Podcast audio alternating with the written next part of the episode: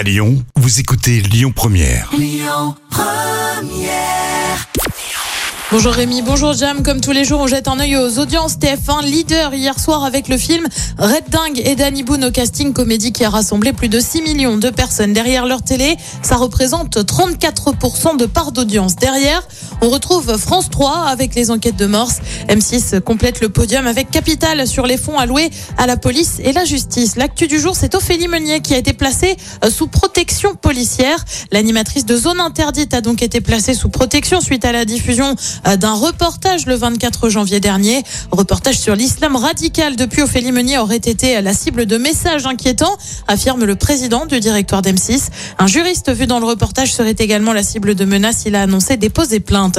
Et puis, on en recense actuellement 21, mais le gouvernement en voudrait plus. L'exécutif planche sur une révision de la liste des événements sportifs disponibles gratuitement, donc en clair à la télé.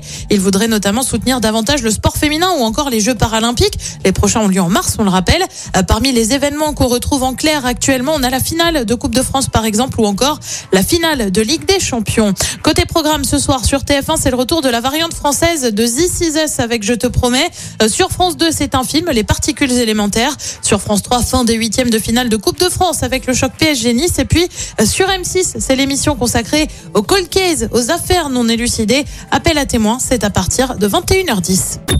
Écoutez votre radio Lyon Première en direct sur l'application Lyon Première, lyonpremière.fr et bien sûr à Lyon sur 90.2 FM et en DAB+.